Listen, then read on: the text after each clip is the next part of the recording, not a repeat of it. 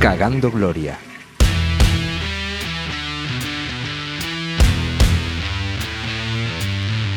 Bienvenido y bienvenida. Ya lo tenemos todo preparado y sabemos que llevas todo el mes esperando. Así que relájate y disfruta porque arrancan los motores de. ¡Cagando Gloria! Un momento, un momento, un momento, un momento. Eh, eh, que hay un problema, hay, hay un problemilla, ¿vale? Es que hay gente eh, que ha llegado hasta aquí, que ha llegado hasta el podcast, que nos está escuchando, pero que no tiene ni idea de, de qué hace escuchando esto, no tiene ni idea de lo que está escuchando. Así que, amigo, amiga, eh, relájate, tranquilo, porque nosotros tampoco tenemos ni idea de lo que hacemos aquí. Así más que, remota. eh, nada. ¿Quieres saber de qué vamos a hablar? Pues mira, es muy sencillo. Le, le das la vuelta al móvil, miras en el reproductor que pone el título del capítulo. Chiquillo, un poquito de, de vista. Eh, hoy vamos a hablar de los propósitos. Este año nuevo voy a dejar de fumar, ir al gimnasio con regularidad, algunas deudas al fin voy a pagar y haré una dieta de puro... Y para ello tenemos aquí a Josefe Muñoz, Rafa Toro, Elena Morisca e Isabel Muñoz. Eh, buenas. Bueno, ¿qué tal? Eh, a ver, Josefe, ya que en el anterior lo hicimos así, ¿qué te parece si nos das un titular de, de lo que vienes a hablarnos? Eh, bueno, pues mi titular sería eh, cinco motivos por los cuales eh, nuestros propósitos se nos van al traste. Oh, vale, me parece bien, bien, bien, bien. Elena Morisca, un titular de tu sección. Vacaciones en Google Maps. Vale, vale, vale. No nos queda más remedio últimamente que tener vacaciones en Google Maps. Así que, Rafa Toro, el tuyo. La hora de cagarla. Vale, vale, vale, me parece bien. Y Isabel, Lugares para quedarte con la boca abierta. oh, bueno, bueno, bueno, bueno. Se me Esto- ocurren varios, pero no sé si. Vale. A ver, creo que esos pueden ser otros lugares también. Ah, vale, vale, vale, vale, vale. Me gustaría dedicar este programa también a, a un grupo de personas adorables y son esas personas que dicen que la nieve es plástico.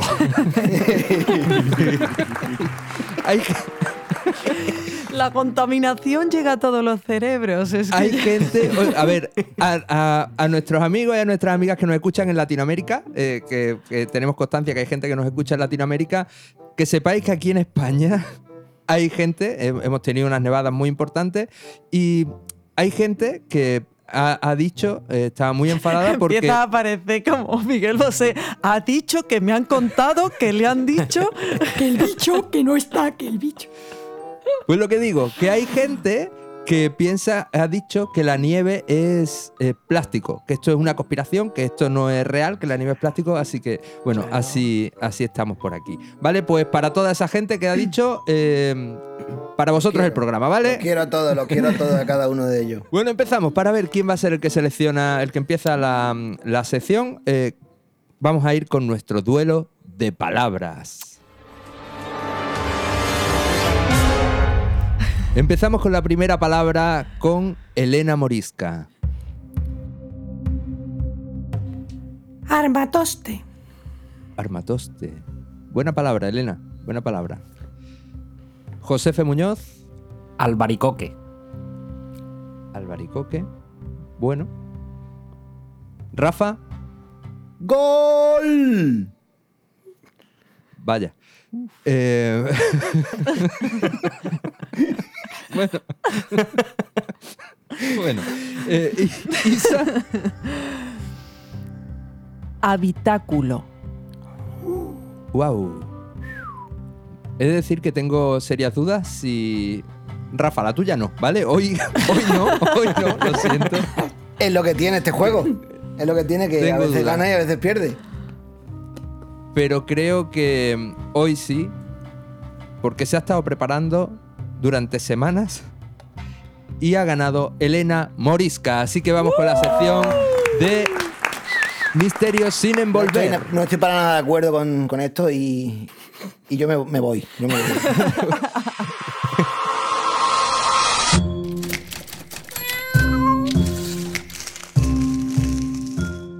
si alguien se tiene que ir de aquí soy yo. Vengo enfadadísima porque mm, me ha vuelto a ocurrir. Eh, yo, de verdad, voy, tú querías dedicarle el programa a las personas que dicen que la nieve que ha caído en España es plástico, pero yo tengo otro colectivo que a mí verdaderamente me está haciendo la vida imposible y hoy quiero hacer una, una denuncia pública ante este colectivo y es Dios. el colectivo de farmacéuticos. ¿Qué le, qué le pasa a los farmacéuticos ahora, Elena? Sí, vamos a ver. ¿Vosotros veis normal que tú vayas a una farmacia a recoger unas pastillitas que te han recetado Unas Y a ti te den- pastillitas. y a ti te den tu paquetito y tú, oh, sí. Y de repente venga esa señora o ese señor con un cúter y un rollo de fixo, te corte la caja, te haga un desguace de tu caja, ¿eh? te la descuajaringue para coger un trocito del cartón y pegarlo en un folio que después se va a llevar. Vamos a ver, vamos a ver. Tú has Hombre, pagado Elena, por esa Elena, caja. perdona que te ¿Por qué interrumpe. te Estamos en mitad de una romper? pandemia global, ¿sabes? Y lo mismo, a ti de verdad esto te está molestando mucho porque es que yo ya... te- A mí me lleva molestando serio. años, ¿Qué años. coño está pasando me lleva aquí? molestando. Que Bueno, sí, pues. aquí tenemos- No, bueno, ni pandemia ni pandemia. O sea, tenemos para escanear las cosas y hacerle una foto, que es el QR, pero aquí seguimos con el cute y el rollo de fiso. Venga, no Vale. me toque las narices. Tienes Por toda la razón, Que después no hay quien lo cierre, tío. Que después no hay quien lo cierre.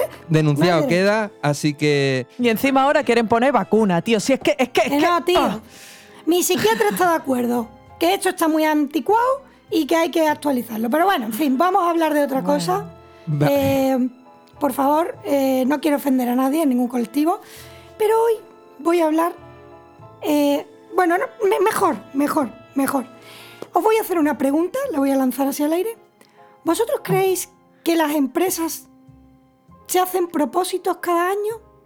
con esos anuncios en la tele que dicen, este año queremos ser mejores, contigo somos mejores, eh, queremos avanzar, porque luchamos por beneficiarte y estar contigo. ¿Vosotros eso lo creéis? Yo creo, bueno. Bueno, sí, yo creo que sí, que, que hacen propósitos, pero se le caen cuatro letras y se cambian y al final lo único que hacen son presupuestos.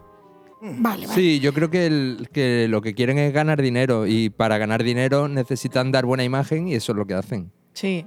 Hecha esta reflexión, ¿vale? Os voy a contar hoy una... o Bueno, voy a dar, os voy a dar un, titular, pero antes, por favor, eh, quiero que escuchéis eh, este, te- este temazo de Lori Money, vacaciones en Google Maps. Adelante. Vacaciones en el Google Maps. En el Google. Vacaciones en el Google Maps. Google Maps. Vacaciones en el Google Maps. En el Google. Vacaciones en el Google Maps. Google Maps. Ir donde tú quieras con tan solo un clic. Vacilando con mis niggas por Madrid. Burlao. Viajando a todos lados de gratis. En Atenas con dos nenas, barrufakis, motherfuckers. Me encanta la cocina de la China. Mm, Pero la de pollo no canina.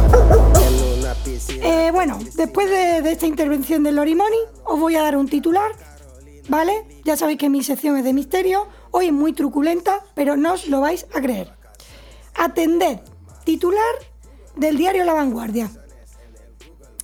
Perdidos en la estepa helada de Rusia por seguir Google Maps hacia una carretera fantasma. El gigante de Internet modifica la ruta indicada de la Ártica Yatux a Magadán tras el drama de dos jóvenes que usaron el navegador Google Maps y acabaron en la carretera de los huesos.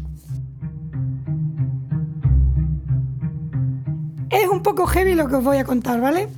Os pongo en situación.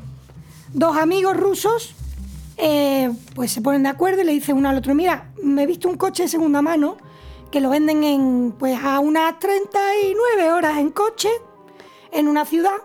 Tú te vienes conmigo, nos hacemos un viajecito y bueno, me acompañas, compramos el coche y tal y lo traemos de vuelta. Claro, claro. Pues nada, ya que van los dos jóvenes, eh, pusieron un navegador, porque es verdad que los rusos tienen un navegador que no recuerdo el nombre, es un navegador que tienen ellos propio, Mapisca. Ah, Yandex, se llama Yandex.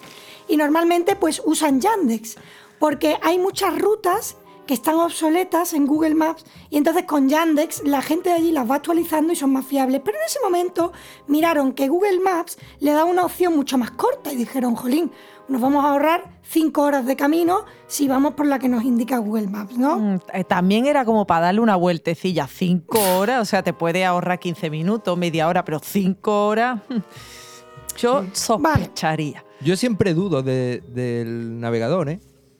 Yo siempre, ¿Siempre me he creído más listo que el navegador. Y, bueno, y cariño, ya, y no hemos perdido mucho. A mí lo que más me perturba de lo que está contando es eh, el nombre de la aplicación.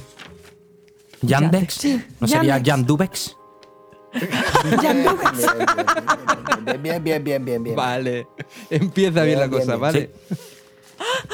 Cereales Krusty. Me dan el poder. No, no, corre- correctísimo, correctísimo.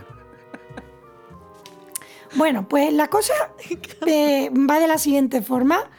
Estos chavales eh, vieron que les daba esa ruta que os he dicho, pero no sabían que se estaban adentrando en, en lo que fue pues una, una trágica muerte por congelación.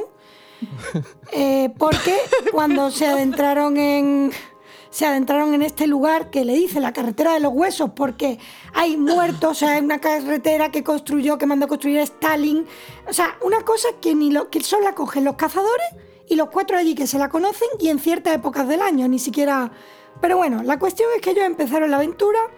Llegó un momento que pararon en una gasolinera a comprar comida o algo así y fue la última vez que se les vio dejaron de dar señales con los móviles, eh, no había forma de contactar con ellos y días más tarde mandaron una, patrulla de rescate a buscarlos. Entonces, claro, pensaron en esta bifurcación, ellos se han debido de ir por la carretera de los huesos. Efectivamente, cuando llegaron al coche, se lo encontraron completamente cubierto de nieve. Uno de los jóvenes eh, estaba muerto ya, estaba como como, bueno, iba a decir una cosa, pero estaba como Walt Disney. O como un Y otro, Sí, estaba como un sí.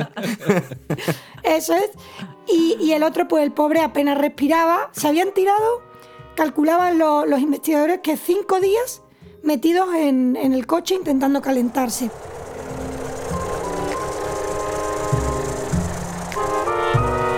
Estaban totalmente desesperados con, con este tema. De hecho, yo he leído que los que emplean esta carretera suelen llevar un remolque con otro coche, por si se les rompe el coche principal, poder utilizar el otro coche. ¿Vale? O sea, los chavales ni siquiera llevaban un abrigo, se fueron en camiseta. ¿Vale? Y Pero bueno, a ver, a eh, ver, también te digo, jolín, si hay En- a lo- nieve, hace frío, Ya. tío. La nieve de plástico. Ya, ah, eso también es verdad, pero a, lo- a los 20 minutos de ir por la carretera de los huesos, esa yo creo que se tenía que haber empezado ya a oler que algo mal, algo mal iba ya. Sí. ¿Sabes? Cuando yo veo, Además, además, me imagino la carretera de los huesos como muy recta, ¿sabes? Como sin ninguna sola curva y, y atravesando una zona desértica y, y tal. Yo, no sé, muy, muy espabilados no eran estos chicos, ¿eh? El caso es que los chicos eran, eran chicos jóvenes, creo que tenían 19 años y algo más de 20 o por ahí. En la familia de ellos, del que quería comprar el coche ese que os he comentado, no querían que, que hiciera ese viaje. De hecho, el chico se fue sin avisar. O sea, un día cogió el camino y, se fue. Y ya, pues obviamente, eh, no volvió. Sí que es verdad que al que rescataron eh, medio moribundo, consiguió sobrevivir. eh, lo pudieron reanimar, se lo llevaron, estaba totalmente, bueno, prácticamente al, borde de la muerte, casi en coma. Y, bueno, y eso queda ahí. ¿Qué pasó?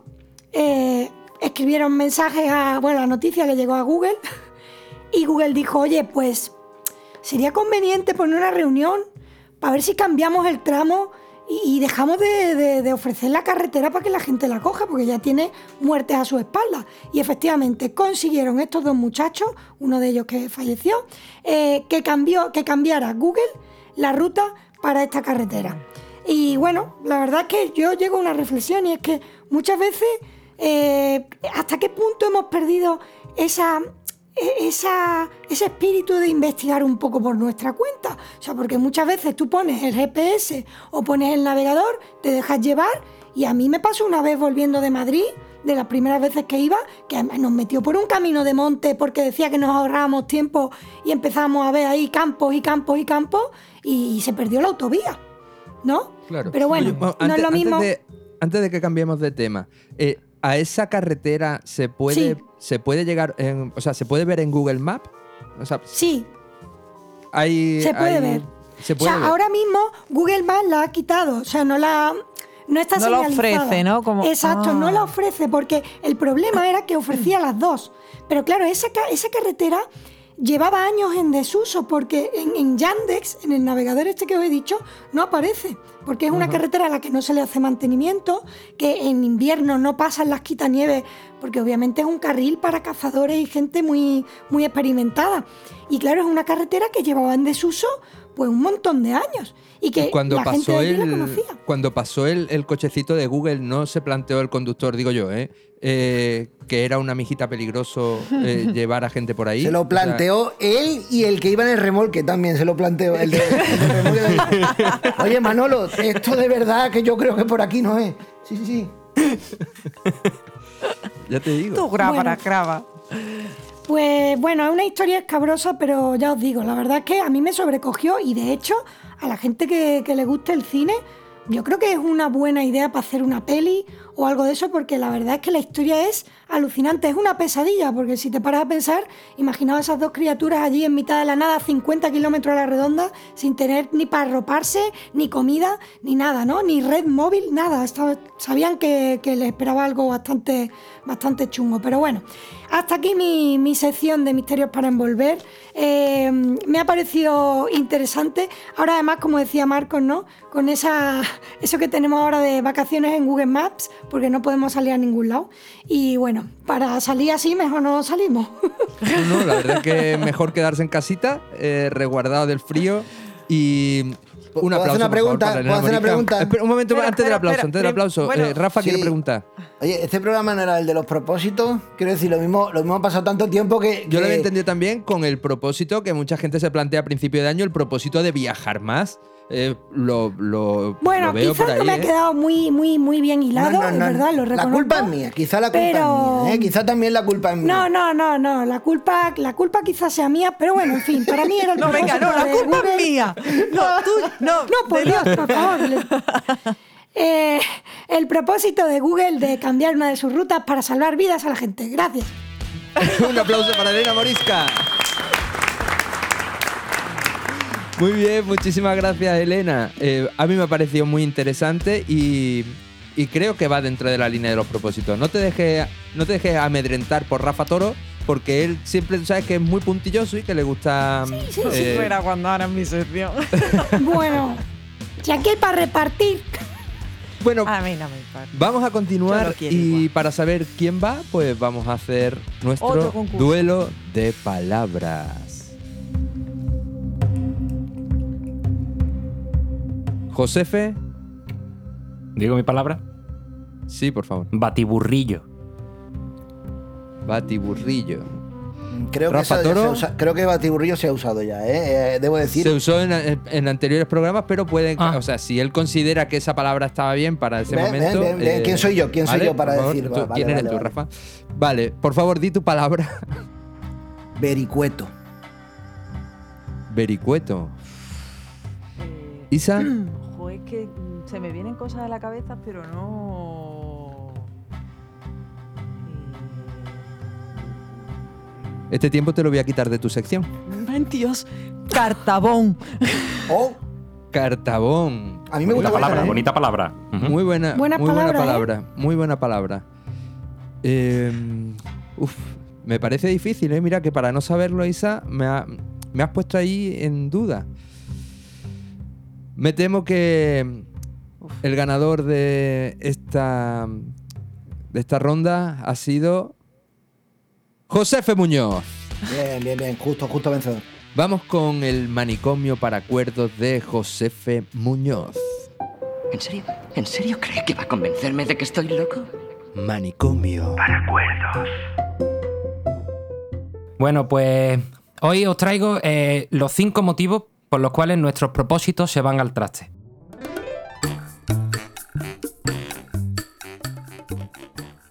Un propósito no es más que la intención que tenemos de llevar a cabo un plan para obtener algún objetivo o alguna meta. ¿No? En este caso, al ser año nuevo, pues serían esas ideas motivantes que aparecen al acercarnos a final de año, que permitirían remendar el año de mierda que hemos llevado, ilusionándonos con que el año siguiente será una vida nueva, sin vicio, sin exceso, todo controlado, como yo robot, ¿no? Entonces, por eso, yo, yo, claro, al ver esto, digo, la teoría es muy clara, ¿no? Es simplemente poner en juego acciones para conseguir cosas. Pero si la teoría es tan fácil, ¿por qué casi nadie suele cumplir sus propósitos de año nuevo, no? Entonces aquí os traigo estos cinco motivos por los cuales se van al traste. El primer motivo. Los propósitos de año nuevo son la estafa del calendario. Y esto hay, hay que repetirlo. Son realmente una estafa. Es llamativo. ¿Por qué esperar a fin de año para proponernos cambios vitales? Es llamativo como en ocasiones, en lugar de elegir el momento para ponernos manos a la obra, dejamos que sea el mismo calendario el que nos los diste. Uno dice, hoy es sábado. Un momento, El- un momento. eh, un- perdón, Josefe, que te corté. Perdón, Elena está levantando la mano y. Sí, Josefe, yo a eso tengo que hacer una pequeña, mm, o sea, tengo que hacer una puntilla. En mi caso, por ejemplo, y es curioso, yo cumplo años el día de Nochevieja. Cumplo años ese día. Entonces, para mí sí que es verdad que siempre me ha pasado que digo, ostras, cambio de año y cambio y cumplo un año más, ¿no? Y cambias, de, Claro. cambias de año doblemente. Exacto, me, me cuadra mucho decir, venga, tío, antes de cumplir eh, X edad, pues empiezo a hacer no Pero sé es, qué. una, es cuadrar de una y forma matemática en la cabeza. Es que en realidad no, no- no- Claro. eh, Eh, es sí. como eh, si de verdad tienes un propósito, me- hazlo desde el momento en que has enunciado la palabra propósito y, y- y tal. No esperes a fin de Bueno, año, ¿no? sí, puede ser, puede Sí, ser. sí. Pero bueno, a mí personalmente me pasa eso y quería, quería comentarlo. Está ¿De bien? Elena, está sí, bien. Eh, continúa, Gracias, Rafa, no- por tu clemencia. Esto es, esto es una cosa que nos, nos ocurre absolutamente a todos, ¿no? Es- decir, ¿no? Por ejemplo, podemos ver como hay gente que dice, hoy es sábado, el lunes empiezo a comer bien. O son las 5 y 18. Mejor a la y media, pues cuando me pongo a estudiar, ¿no? Algo mágico, ¿no?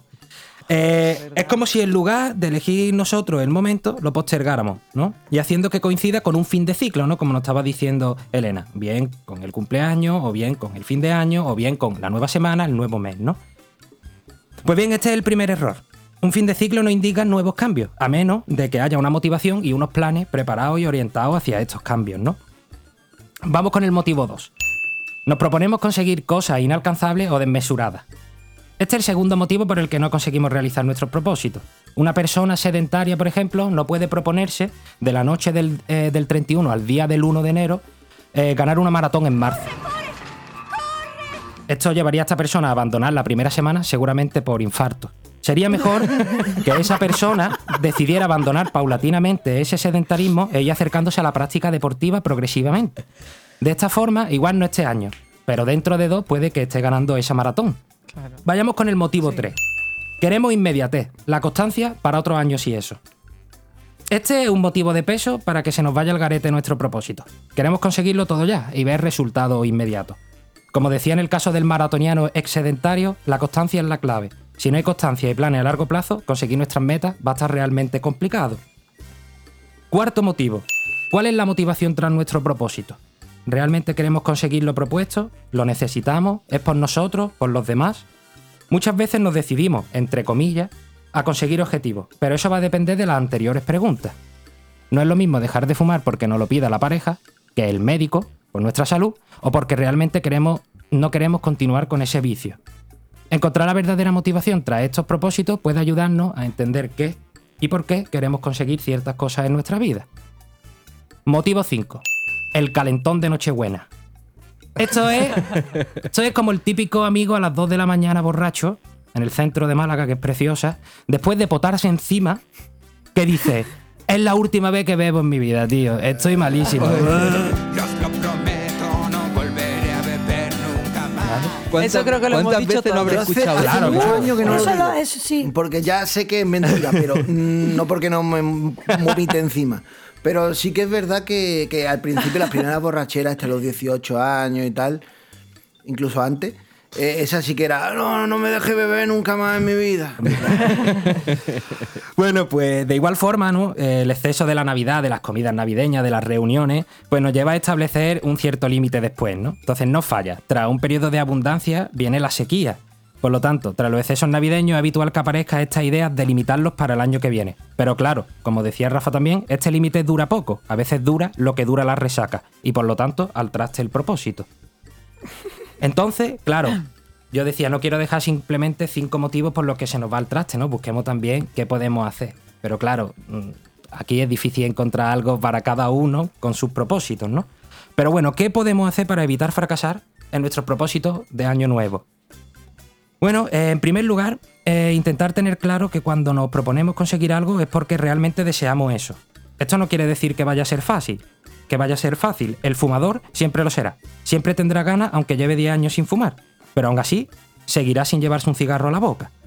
En segundo lugar, la constancia. Nada se consigue de hoy para mañana, salvo la muerte y el euromillón. El propósito debe mantenerse más allá del calendario. Tercer lugar, establecer un plan lógico, posible y de metas alcanzables. Cuarto lugar, no anclarse en el pensamiento. El simple hecho de proponerse algo e idealizar un plan y su, conse- y su consecución está bien siempre y cuando tras esto se pase a la acción, es decir, se realice el plan. Muchas veces, sobre todo en estas comidas navideñas que hablamos, abusamos de comida, de alcohol y muchas más cosas. Nos tranquilizamos simplemente pensando, va, el año nuevo empiezo a cuidarme, mientras me como mi enésimo trozo de lomo y veo doble por el alcohol. Yo, eh, perdóname, Josefe, pero eh, es que me siento muy identificado con, con eso, ¿vale? Yo esta mañana, o si no ha sido esta mañana, ayer, eh, se lo comentaba a Isa. Digo, Isa, a- el lunes, el lunes empiezo a comer bien. Eh, Por la Y boca. mañana me hincho. Por la boca, es como la última eso, fue- cena del gladiador. Fue decir, eh, el lunes voy a comer bien. Y ya estaba pensando qué podía comer el domingo como Claro. último día de, Claro, de, de claro. atracón. Es que mira, Josefe, hay una frase que a mí siempre me ha gustado mucho porque creo que es tal cual que es que nadie cambia si no siente la necesidad de hacerlo. O sea, si una persona dice, venga, voy a hacer esto, pero si verdaderamente no siente esa necesidad, al final lo cambia. Hombre, yo lo aplico más a otro tipo de, pues yo qué sé, forma de ser, actitudes y tal. Pero sí que es verdad que para tú querer cambiar una cosa, tienes que querer. También es verdad que la constancia es una cosa importante. Es una cosa tan tonta como, hablo de mí, ¿no? Yo tengo mucho problema con el orden. Pues yo me, me- hace tiempo me propuse, tío, el cajón de las camisetas lo voy a tener ordenado, porque nunca sé la que tengo sucia, la que tengo limpia. Eh, busco una que quiero ponerme y como no sé si la tengo, ni la busco, o sea, un desastre. Bueno, pues me propuse, tío, estar durante 21 días ordenando el cajón con las camisetas todas puestas así y llevo un año. Y digo, no me lo puedo creer. Sí, ¿Llevas un año Claro. ordenando las camisetas? Llevo un año en el que tú abres el cajón de mis camisetas y están todas perfectamente ordenadas. Es Dice, como el todo lo de demás Marie. es un caos, pero la exacto. camiseta- To- efe- efectivamente, todo lo demás, todos los demás cajones son un desastre, pero el de las camisetas, Claro. perfecto, tío. Ese, ese es, muy como, curioso. ese es como tu propio lunes. Eso es, Claro. es como lunes, Ese huequecito en el que todos nos tranquilizamos diciendo mañana será un día mejor y todo lo Exacto. Me ha recordado esto aquello de, de que cuántas personas hacen falta para cambiar una bombilla. Dice, una sola, pero la bombilla tiene que querer cambiar.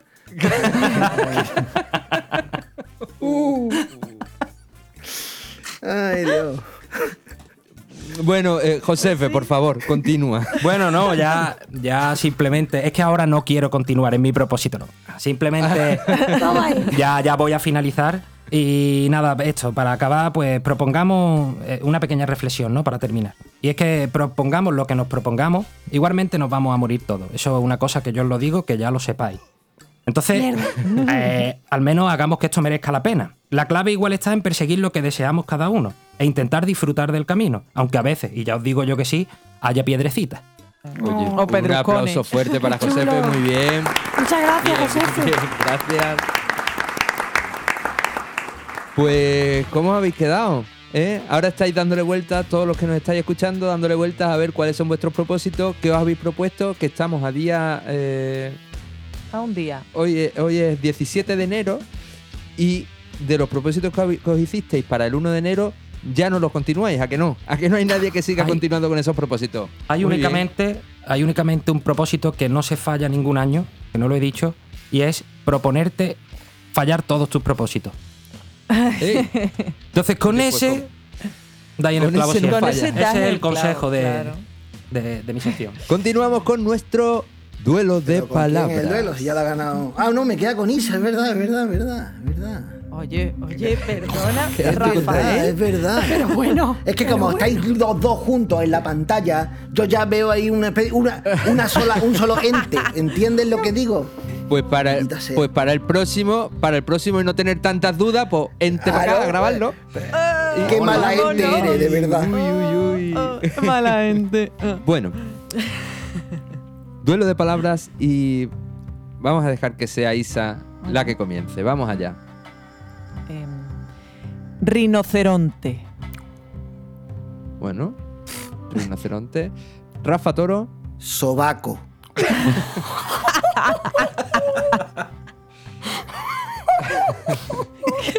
Me quedo para el final. Lo siento, Isa, te vas a tener que quedar para el final porque Sobaco gana a cualquiera de las palabras que han salido en el día de hoy, ¿eh? Este juego, este juego tiene. Yo creo que Este deberíamos cerrar la grabación y empezar con la sección de Rafa del tirón solo por esa palabra, ¿eh?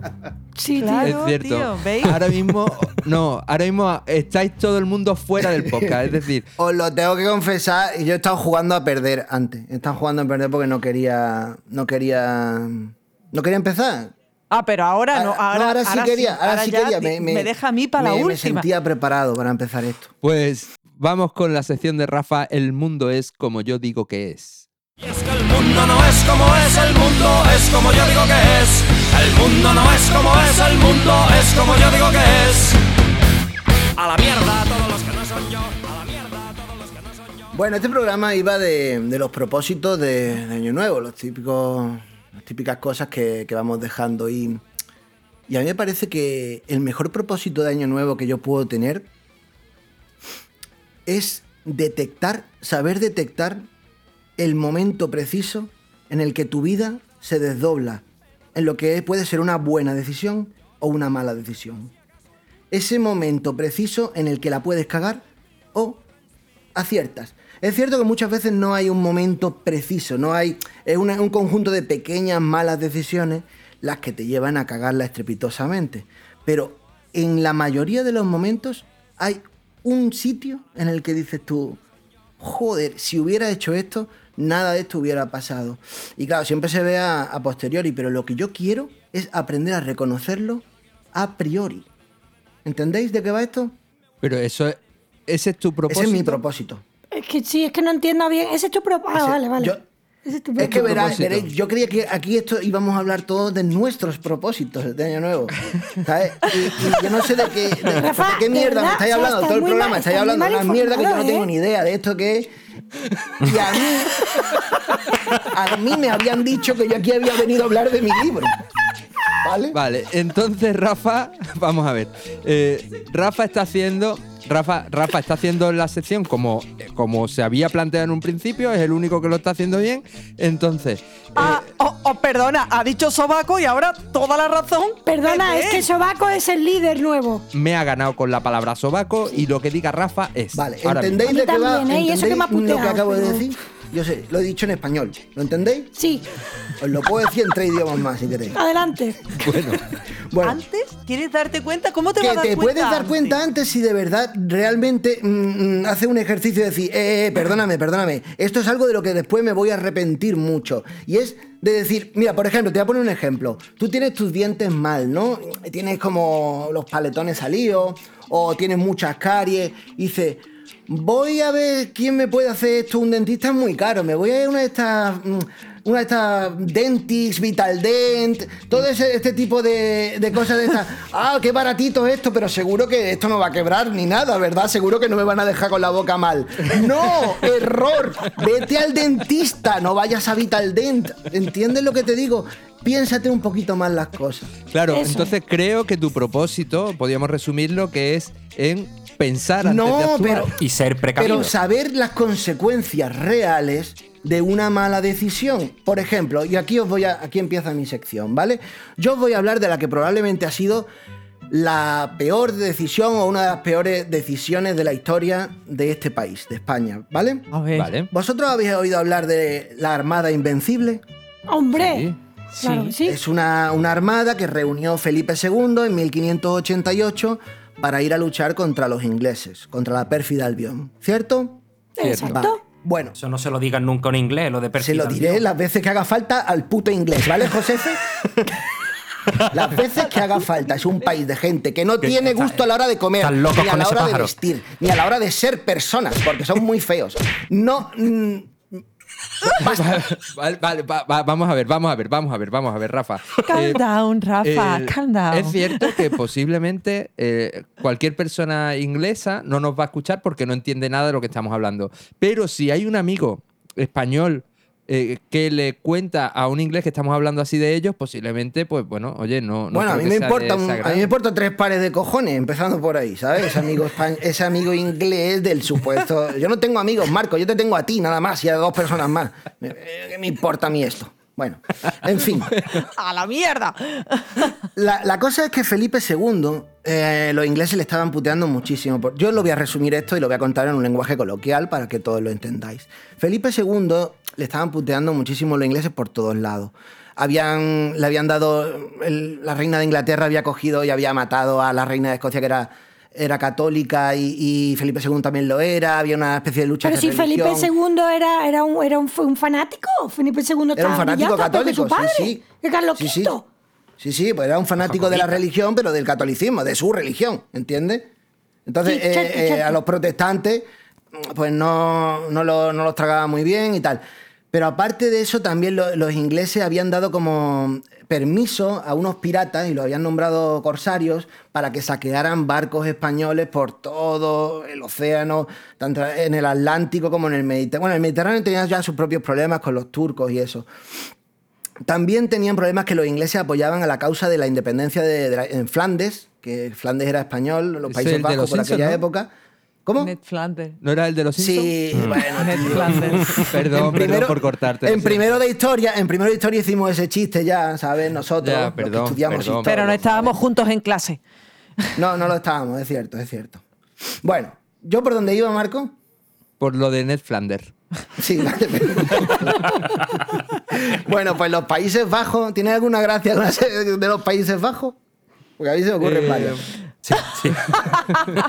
Bueno, pues los Países Bajos eh, querían uh, su independencia, ¿no? Con respecto a la corona eh, de, con el reinado de Felipe II, porque en aquella época tampoco se podía decir que eso fuera España, ¿no? Entonces, eh, eh, los ingleses también apoyaban a esta gente, a estos holandeses, para que se sublevaran. Total, que le estaban dando por culo en todos lados, ¿no? Y dijo, mira, yo me voy a coger, voy a unir todos los barcos que yo tengo, voy a convencer a gente de otros países que también pongan barcos, voy a traer los barcos que tengo en el Caribe, voy a requisar barcos en Cantabria, en el, norte de España requisó también barcos, tal. El hombre formó una zapatiesta, zapatiesta, es otra palabra, buena palabra, Palabra. buena palabra. Buena palabra. Me la apunto. El hombre organizó una y reunió a un montón de barcos en Lisboa, porque Lisboa, eh, Portugal, era, era también de la corona, ¿no? De Felipe II.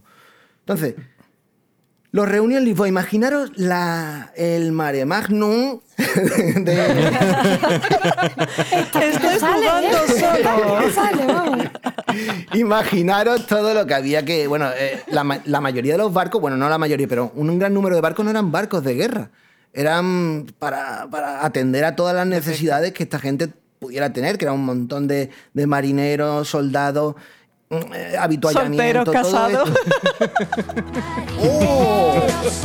Gracias, Isa, gracias. Eso ha entrado, ¿eh? A tiempo, ha entrado a tiempísimo. Bueno, pues mm, empezaron a salir mal muchas cosas, porque por esto, este plan, este hombre lo, lo llevaba urdiendo un montón de tiempo y se lo encargó a un señor que se llama Álvaro de Bazán, el marqués de Santa Cruz, ¿vale? Eh, este hombre pues era experimentado marino y sabía un montón de estas cosas y tal, y, y junto a otras personas estuvieron debatiendo cómo, cómo, cuál era la mejor forma de atacar a los ingleses. Al final pasaron muchos años, a este hombre se le tuvo poco en cuenta, tengo que decir, y se enteró todo el mundo de que España iba a atacar a Inglaterra. Todo- hasta los Qué ingleses se- se enteraron de esto, ¿vale? Eh, pasa- eh, al final eh, se organiza todo esto. Este hombre, este Álvaro, va a Lisboa y allí, pues muere. Muere en Lisboa justo antes de empezar la, la expedición, ¿no? Muere de lo que denominaron en la época unas fiebres pestilentes. ¡Qué peste! que traducido a, a nuestros días puede ser el tifus, ¿no? Sí. ¿Qué pasa aquí? Felipe II dice, bueno, se me ha muerto aquí el que, el que tiene que organizar todo esto, ¿a quién pongo? Y Felipe II dijo que iba a poner a un señor que se mareaba en los barcos, Claro que sí, guapi. ¿vale? Claro que sí. que se llamó el Duque de Medina Sidonia.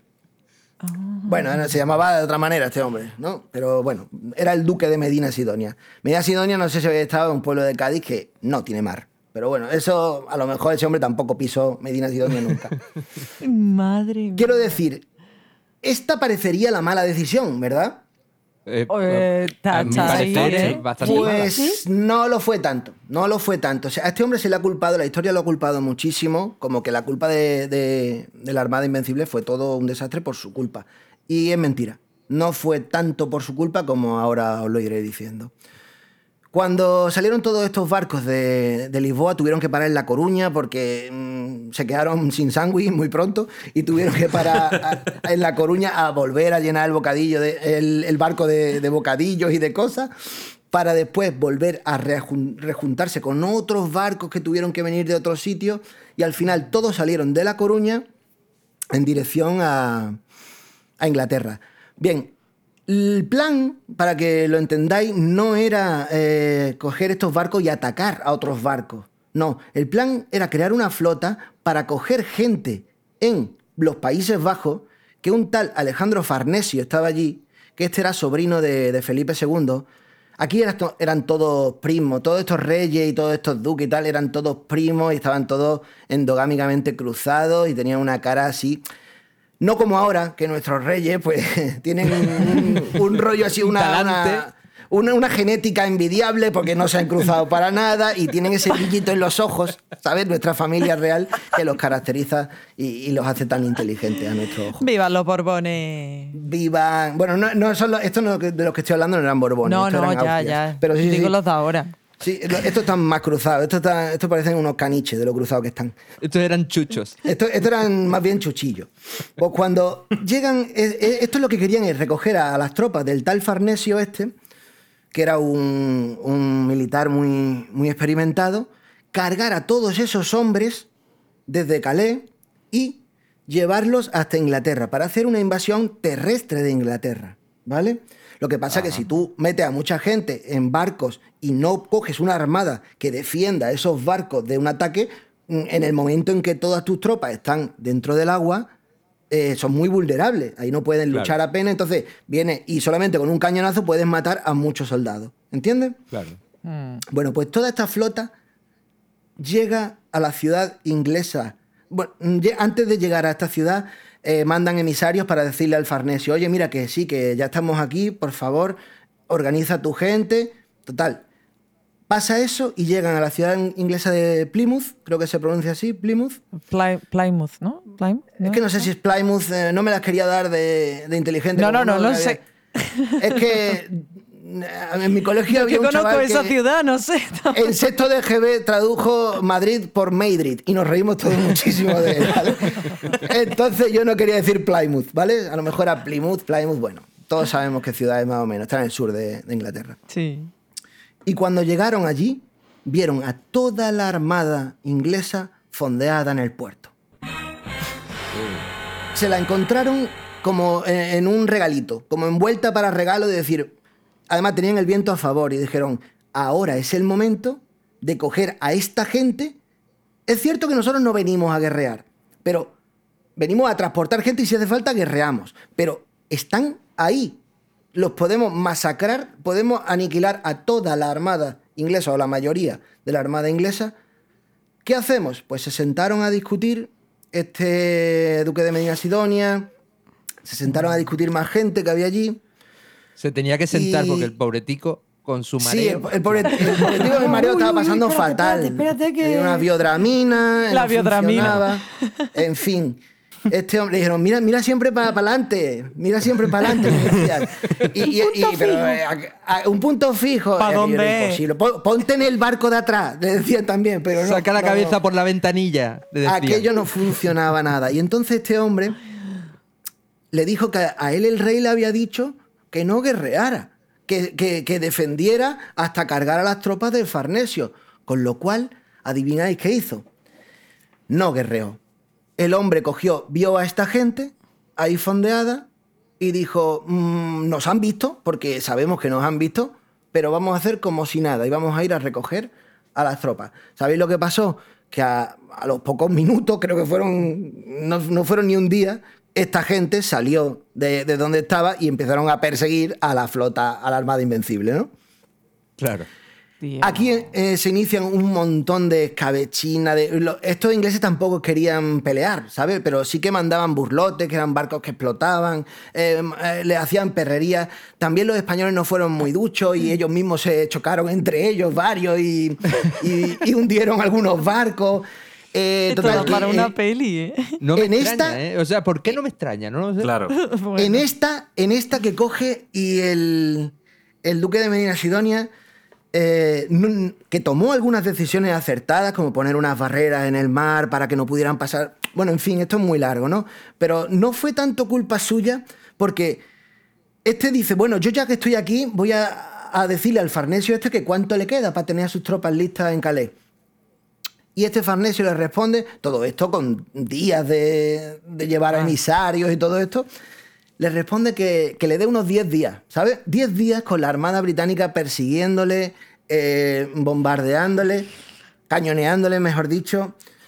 Y este dice que 10 días no puede. Yo, yo imagino que este le dijo 10 días porque sabía del percal y dijo, como yo meta aquí, en mitad de este follón que tiene este hombre aquí, como yo meta mis tropas, me las hunden y aquí no hay tropas y me hundo yo con ellos y nada. Entonces le dijo 10 días, pero en realidad yo creo que, que mintió un poco, ¿no? Esto lo digo yo, esto es una opinión mía personal, ¿eh? Total, que eh, llegado a este punto, el, el duque dice, bueno, mm, vamos a intentar volver a España, ¿no? Vamos a, a volver a, a Lisboa. Eh, Con el rabo entre las piernas. Con el rabo entre las piernas. La mitad se pierden y acaban en Irlanda naufragando por una tempestad que en verano empieza, empieza una tempestad horrible ahí, porque el tiempo no era bueno, y naufragan un montón de barcos en Irlanda, muere un montón de gente, llegan a Lisboa unos pocos, y eso es un desastre, ¿no? De todas formas, tampoco fue tan decisivo como la pintan los ingleses, porque después, años después, tuvieron una derrota mucho más grande cuando intentaron atacar Lisboa. Y, y ahí sí que, sí que los ingleses sufrieron muchas más pérdidas que, que los españoles en esta, ¿no? Eh, llegado a este punto, eh, tenemos que analizar las culpas, ¿no? Porque esto es muy español también, decir de quién fue culpa esto. ¿Dónde estuvo el momento decisivo? Obviamente el momento decisivo en el que se cagó aquello fue cuando estaban junto al puerto de Plymouth y dijeron no atacamos. Ese Plymouth. fue. ¿Eres el traductor de Google tú? bueno, pues en ese momento fue justo el momento determinante de cagarla. Ahí la cagaron. Pero la culpa, para mí, a mi entender, no fue del duque de Medina Sidonia enteramente. Aquí el 51% de la culpa fue de Felipe II. El rey tuvo la culpa. Tú no puedes dar una orden tajante de decir, haz esto, sin estar ahí presente y sin ver las circunstancias por las que se va a desarrollar toda esa guerra. Es algo muy complejo y tú no puedes dar una orden tan tajante. Tú tienes que decir, mira, en un principio no hagas esto, pero si, si ves que, que el sentido común te dicta que hagas otra cosa, hazlo, confío en ti, por eso te he nombrado al mando de esa armada. El otro tiene el 49% de la culpa por no tener los cojones suficientes de decir, este no tiene ni puta idea, eh, esto hay que hacerlo así porque van a venir aquí a, a perseguirme y yo voy a atacar. A Claro, además en, e- en esa época, y perdona Rafa que te corte, tampoco podía decir, estamos aquí, mandarle un WhatsApp, estamos aquí, esta no, gente no. en zarpa, ¿qué hacemos? Y, ¿sabes? Claro. No, no Lo puedes tener ahí... Claro, es que las comunicaciones eran tremendamente difíciles. Aparte, era imposible hacer esto con. Esto tardaría medio mes, en, en un mes entero en, en darle la respuesta. Con lo cual, este A lo, mejor tiraron, huevos. a lo mejor tiraron botellas al mar con mensajitos que nunca llegaron. A ver si llegaba. Quiero, quiero creer que sí, quiero creer que además uno de los marineros se parecía a Kevin Costner, como en la película esa. Todo. Qui- quiero, quiero creer que fue así, Marcos. En fin, Eh, el, momento, el momento determinante de cagarla es muy importante saber reconocerlo. Y el duque de Medina Sidonia tuvo que haber sabido que era ese el momento en el que la iba a cagar irremediablemente. Un aplauso fuerte para Rafa Toro. Fuerte, Muy fuerte, bien, Rafa, gracias. Muy bien, muchísimas gracias Rafa por ilustrarnos de esta manera como lo haces. ¿eh? Que, Qué guay. que- A mí me ha recordado un poco a Nieves con Costrina, que no sé si la conocéis, pero habla siempre de historia y de una forma muy coloquial. Y a mí me encanta. Así que Yo no muchas sé quién es esa señora, pero. Pues te va a que gustar.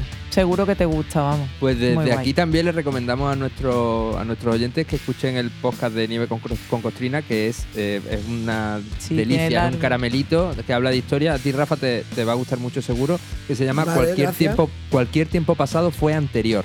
Mm. Bueno, eh, es, es una maravilla. Desde Eh, aquí les digo que si me quieren contratar para abandonar este podcast y hay uno de mayor calidad, por favor, que lo tengan en cuenta, ¿vale? Muchísimas gracias. A ver. Bueno, pues nada. Digo alguna Vamos a- palabra.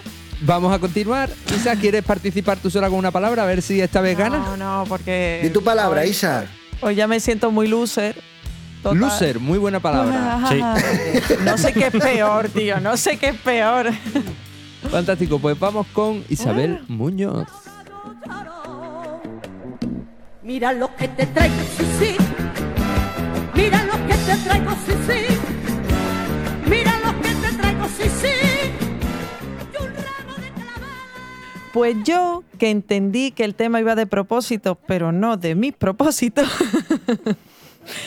he traído propósitos que son los típicos. ¿Vale? No, bueno, yo estaba pensando y digo, ¿cuáles son los típicos propósitos que siempre nos planteamos la mayoría de los humanos? Que es la de cuidarnos, hacer más deporte y viajar. Lo de cuidarnos y hacer más deporte lo hemos podido hacer. Lo de viajar este 2020 no ha sido muy posible. Pero bueno, yo espero que sí sea posible ya en este nuevo año que hemos empezado hace tan poco. Bueno, el caso es que dándole muchas vueltas, pues digo, ¿qué podría traer que aúne esos tres propósitos? Y entonces se me ha ocurrido, entonces se me ha ocurrido traer los restaurantes más increíbles del mundo. Oh. Así viajamos un poquito. Deporte, bueno, hay algunos que, restaurantes que sí que son de riesgo. Y en cuanto a la experiencia gastronómica, algunos sí son muy buenos, pero no es lo más alucinante que tienen, ¿vale? Entonces, bueno, vamos, vamos a empezar a viajar un poquito. El primero que traigo es, se llama Restaurante La Bassin Waterfall. Ya por Waterfall. ¿no? O sea, o sea, Plim- Plymouth mal, pero Waterfall bien, ¿no? Vale, vale, perfecto. Genial, Genial. genial. Vaya doble rasero. Bueno, no, tampoco. Vamos a seguir Bueno. con los restaurantes. O bueno, Exacto. Los restaurantes, sí, los restaurantes.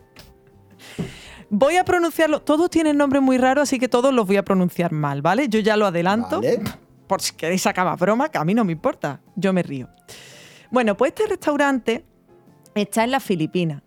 Y mm, bueno, me gustaría aclarar antes de nada que lo más flipante de estos restaurantes es verlos. Entonces iremos subiendo fotografías a las redes sociales para que podamos verlos todos. Pero bueno, yo intentaré describirlos eh, brevemente. Pues este restaurante está dentro literalmente de una cascada. Pero no como a lo mejor podemos imaginar que es una cascada y tú estás debajo y ves el agua. No, no. Hay una cascada y ese agua va cayendo y ahí están las mesas. Entonces tú estás sentado con, tu, con tus pies en el agua. Te puedes bañar debajo de la cascada si quieres, pero si no, come con tu agüita de- debajo. Está muy gracioso. Bueno, eh, y bueno, y está situado dentro del resort Villa Escudero, que eso lo puedo decir muy, muy español. ¿Dónde has dicho que estaba este, perdona? en Filipinas, Filipinas. sí. Bueno, continuamos con el Three Port Dining de Tailandia, ¿vale? ¿Ok? It's fine. Thank Ok. you. Qué flipo, tío. de- Bueno, pues este me, me ha encantado porque son como imitan pequeños nidos de pájaros que están en lo alto de los árboles. Y viene el camarero y te regurgita y te... y tú te bajas de... Muy bueno, muy bueno. Peo, peo, peo. Vale. No, pero bueno, casi.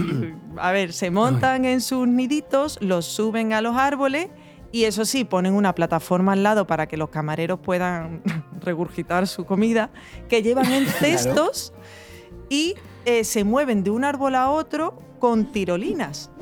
Y ahí llevan su... O sea, me parece muy graciosillo eso, la Qué verdad. manera de complicarse la vida. Sí, Sí, tío. ¿verdad? Como un Pero restaurante ya- vegano, ¿sabes? Qué, Pero- manera de complicarse la vida. Bueno, Venga, el caso seguimos. es que tienen unas vistas súper bonitas, ¿eh? Es muy guay. Bueno, continuamos con el... que se me ha olvidado, digo, ¿esto cómo lo tengo que pronunciar? Por favor, por favor, Isa. Tú tal y como lo leas, por favor. Sí, como lo sientas, tú siéntelo. ¿Tú cómo lo sientas? El Chill Out Ice Lunch Restaurant en Dubai. Es es un Toma. poco golfilla, ¿eh? Toda la producción un poco golfilla. Sí, está bueno. Cada uno lo voy a hacer, lo voy a hacer con un estilito. Hands on the front of the- Bueno, eh, este me ha parecido muy curioso porque Dubai, que es una ciudad que tiene las temperaturas máximas que no bajan de 24 grados en todo el año, pone un restaurante de hielo. Pues me ha parecido graciosillo, sobre todo porque dentro se sirve eh, sopas calientes, chocolate caliente, café, té, todo Esta muy gente, no, apetecible. esta gente es imbécil, de verdad. Yo no, lo siento también por los ingleses también, pero por la gente de Dubai es que de verdad todo este Emirato Árabe Unido, perdona Isa que te interrumpa, pero es un tema, un tema que de verdad me afecta. Toda esta gente me cae fatal. Toda esta gente que tiene Emirato Árabe, te hago un- te hago- venga, te, te los enumero, ¿vale? Son Emirato Árabe Unido, son Dubai, son eh, Oman también. Van a pillar rascas hasta los de Oman, ¿vale? Y Arabia Saudí, por supuesto, ¿vale? Toda esta gente, y seguro que me he saltado alguno. Jumanji. que me he saltado alguno. No. Es que de- esta gente de verdad me caen fatal. Porque tienen. eh, eso lo han hecho por la tontería. Por decir porque podemos hacerlo. ¿Sabes? Porque son Pues- unos. Pues, traigo otro eh, que seguro que tienen a esclavos de Bangladesh trabajando en esos restaurantes. Eso sí es verdad. Perdona, me he calentado. Perdón, lo siento. sí. Rafa, Rafa, en el podcast anterior no se metió con nadie y en este Sí, viene- eh, se viene está cargado, explayando, viene viene, cargado. viene Claro, es que, es cuando sí. se acumula, Bien, bien, bien. Sí, se sí. acumula, claro, es Bueno. que a mí, que a mí no me extraña.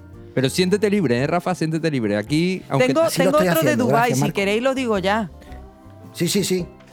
Pues el otro es el, el más alto que, o sea, el restaurante más alto que hay a nivel del mar, porque está en el Burj Khalifa, que es el edificio más alto que tenemos. Y es que Es ahora me da como un poquito siempre. de cosita de contarlo, porque como has dicho lo de lo que traen a- de Bangladesh a los Sí, trabajadores, y ya traen me siento esclavos, mal. traen esclavos a trabajar que- y- ¿Qué, qué sirven? ¿Qué se disfrazan? ¿De qué se disfrazan los putos camareros ahí? Cuéntame, Isa.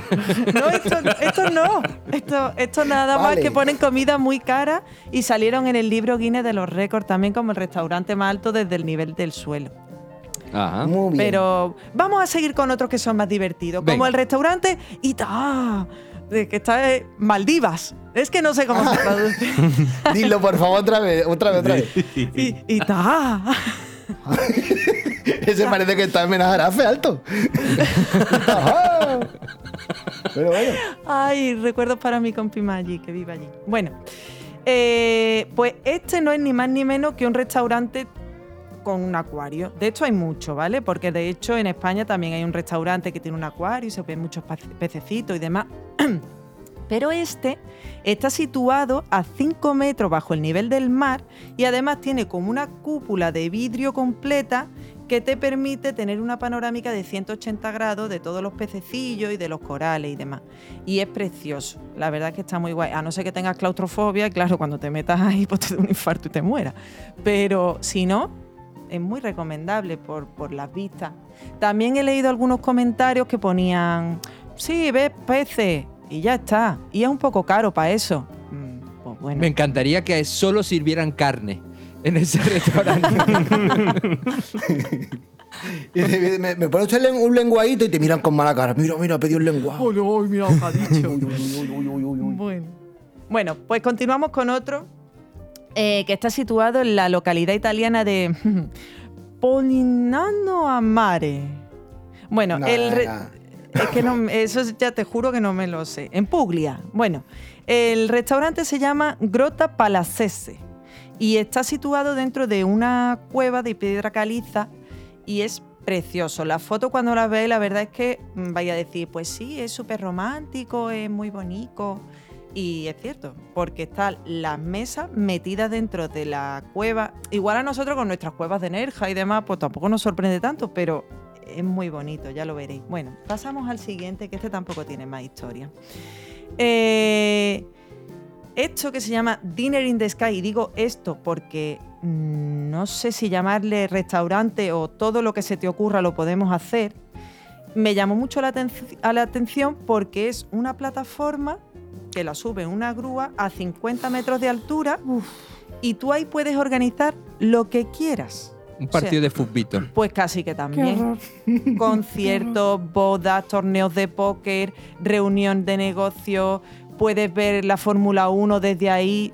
O sea, la cuestión es tener dinero y una superficie de 500 metros cuadrados. Y estás a 50 metros de altura. Sí, bueno, hasta la Navidad han puesto como unos renos con un Papá Noel, de todo, de todo. Y aparte que ya se hacen en muchísimos países, hay más de 45 países donde se puede hacer esta locura para el que no tenga vértigo, claro. ¿Alguno de, ¿Alguno de vosotros tenéis vértigo? Yo tengo vértigo, No. eh, esp- tengo vértigo no de, de, las al- de subirme yo a algo alto. Tengo vértigo de mirar al cielo.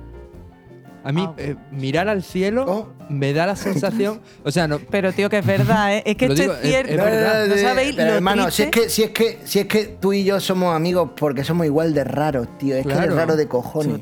Claro, claro. vértigo de mirar al cielo. Tengo vértigo de mirar al cielo. Me da la sensación, eh, y lo dejo aquí, eh, lo digo porque es cierto y lo paso fatal.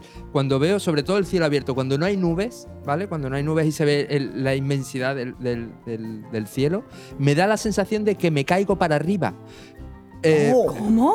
Sí, sí, sí. Oh. Que, me, que me caigo, que, que siento que el universo... yo sé lo que dice, yo sé lo que dice. Siento lo mismo a veces. Yo sé lo que dice. Siento que me caigo para arriba, como que me... Que me que me atrae, que me, aducen, que me atrae, que me aduce, efectivamente. El sueño este de volar, de volar para mí es una pesadilla horrible. Yo sé lo que me dice exactamente. El sueño este de que tú vas volando y tal, yo voy volando para arriba verticalmente y digo, pero ¿qué coño está pasando? Y me voy para arriba, para arriba y, me- ahí me despierto sudando. Pues tú, lo, tú eso lo sueñas, yo lo siento en vida.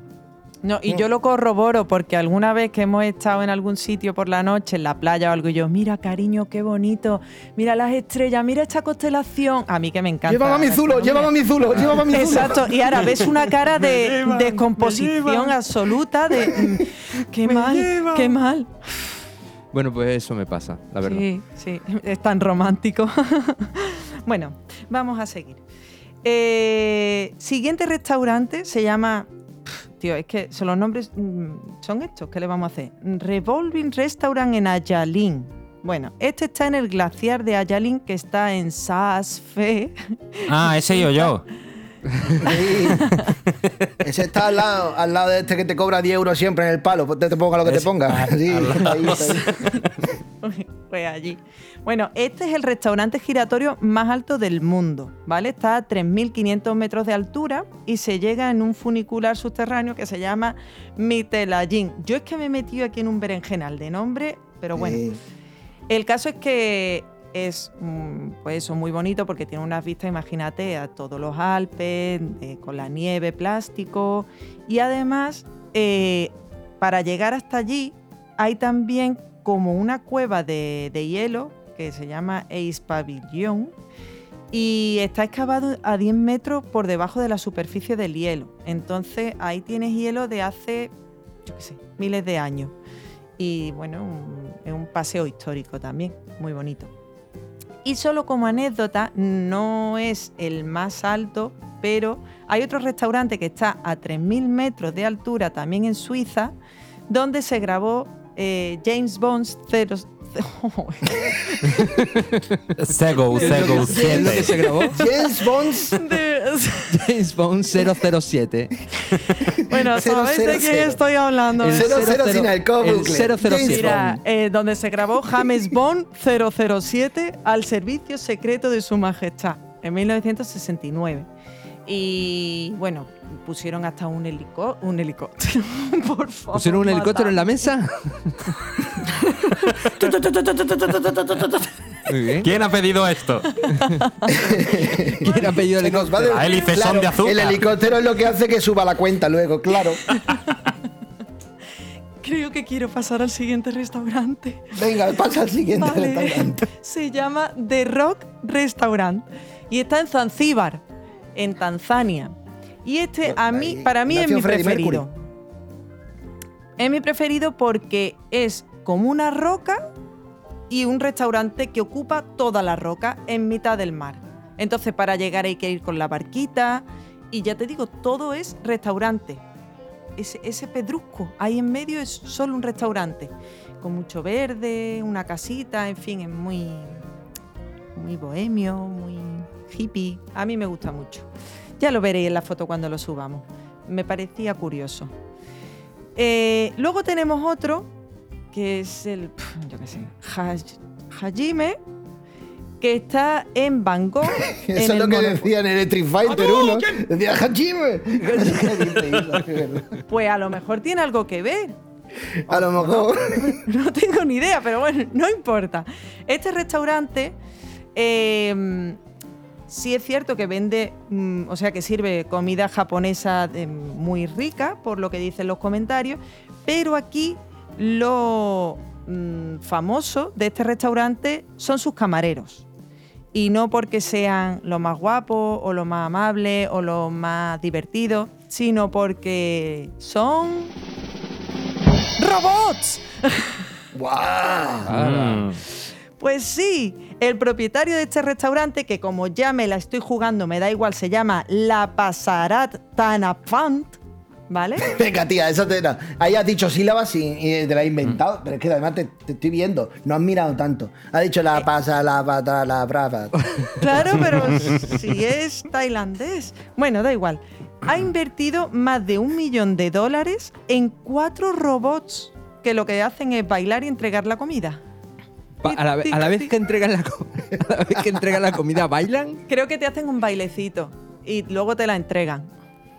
Y ya está. Bueno. Bueno, no he ido, no he ido, pero si algún día vais a Van Gogh, al, por cierto, está en el Monopoly Park. y me pareció súper Ah, gracioso. vale. Monopoly Park. Bueno, pues continuamos con otro que yo creo que este sí que lo habéis escuchado o habéis. que se llama Modern Toilet. Pero vamos, no por el nombre, sino porque toda la temática es de cuarto de baño. Entonces te sientas en váter, comes en váter. Ahí me ha parecido Qué agradable todo, ¿no? Sí, todo es como muy escatológico. Pero bates, bates que Bueno. funcionan. Uy, estaría genial, Rafa. ¿Tú te No, imaginas? a ver, pero, Yo que me tengo que levantar cada dos ver, por tres. Escúchame, la gracia, la gracia de eso creía que eran bates que funcionaban, de verdad. No. Vamos. ¿No? No creo porque. mm, no. Bueno, No, no. tú infórmate, Isa. Vale, pero no sé hasta Vale. qué punto. Bueno, sí, abres la. Pero te tienes que bajar los pantalones allí delante de todo el mundo.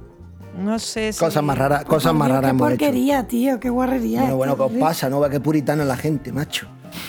Pero el plato más curioso para mí ha sido el del helado de chocolate, que te lo sirven en un váter y, claro, con su formita como nuestra caca de cagando gloria y. Para mí, de todos los platos que has dicho, el que más curioso me ha resultado ha sido el del helicóptero. Sí, verdad. La verdad. Sí. Tiene mucho hierro, pero sí Que te resulte curioso un helado, ¿vale? Pero a mí el helicóptero...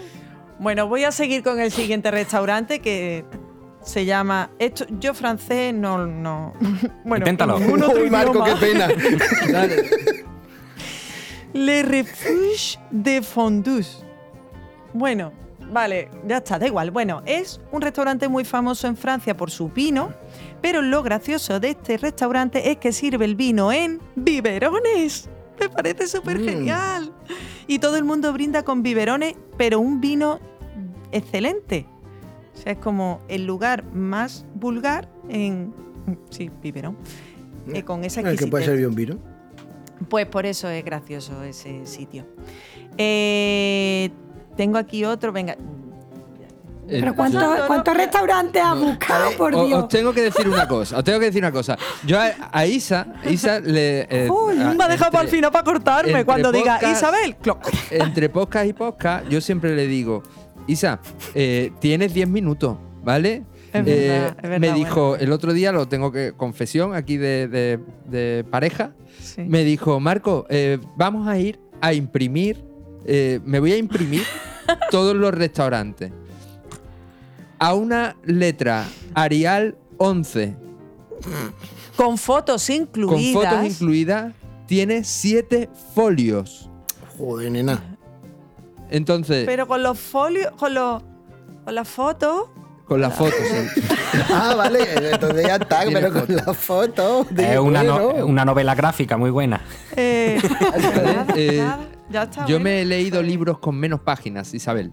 Qué barbaridad. Ya. Bueno, eh, venga, continúa Bueno, eh, venga, y ya veremos lo que cortamos ya de está. aquí. Venga, me he quitado yo dos. bueno, mira, es que hay uno mm, que es. Mira, a Elena le encanta el terror, el, el- las pelis de miedo. Pues hay uno que se llama Alcatraz ER, que está en Tokio y Oh, está ambientado en los hospitales penitenciarios. Las camareras van con vestidas de, de enfermera y llevan jeringuillas. Y tú Ese lo he visto yo. Yo lo he visto. es que da mucho miedo, tía. Puedes comer Sí. dentro de una celda. Y lo Da que más me ha rollo. gustado, que puedes pedir la cuenta dándola a los barrotes. Oh, qué guay. me parece. Un mal rollo que no veas. Bueno, y ya está. ¿Y alguno que sea fan de Alien? ¿A alguien le gusta ¿Cómo? Alien? No, pues entonces, nada. No hablamos de este restaurante. Es que no es que no te han entendido, que Ah, sea fans ah, de fan Aliens, de la Alien, película. sí, Ah, de Alien. Ah, yo había sí, sido de- fan de claro, alguien, había entendido de yo. los Y digo, dibujos hombre, de alguien sí, de alguna persona soy fan. Sí. Joder, hoy gesticulo como el culo. y, y- y pronuncia también. Pero eh, escucha, no, no, lo que te quería decir, fans de Alien. Sí. Alien, la bueno, película. resulta Ah, vale. que el creador de Alien, y no voy a decir su nombre porque paso ya Pero de el director, el director es Ridley Scott, ¿no? Sí, el director es Ridley Scott, pero, Pero, el creador el de director Alien... o el dibujo, el de los dibujos es Giger. ¡Exacto! H.R. Giger. Pues ese tío, cuando ganó el Oscar en 1980, se compró el Château Saint-Germain en la ciudad suiza de Gruyères, ¿vale? ¿Os parece bien? Pues. Sí, y montó un el queso. museo. Montó un museo y dentro del museo hay un restaurante que está todo acondicionado con cositas de Alien. Entonces, en las fotos, cuando las veáis, os vais a sentir como si estuvierais dentro de Alien, de cómo está. Qué guay. Qué guay. Pues, Guay, ese sí voy, ese sí iba. bueno, pues me alegro El que único, después de el 15 único. restaurantes haya uno que os haya Es el llamado la único al que iba, es el único al que iba, el del Alien. El resto me pareció, bueno. Pues nada, está en Suiza, está cerquita, así que podéis ir sin problema. Y nada, espero que os haya gustado. Ha sido un final un poco rápido, como siempre me suele ocurrir porque me suelo pasar, pero bueno. Un aplauso, por favor, para Isabel Muñoz.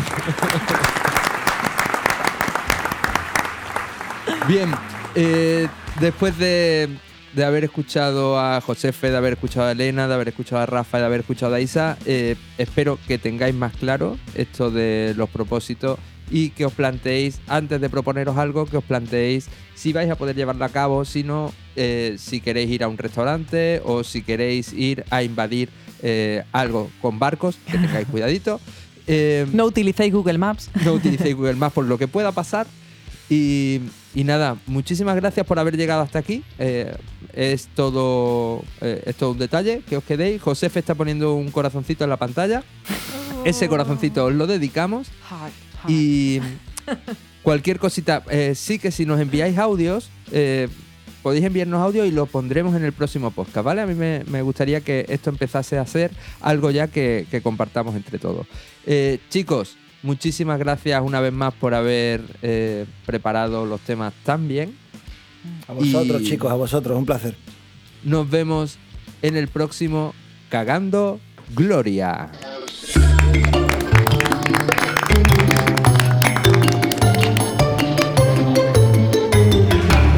Cagando Gloria.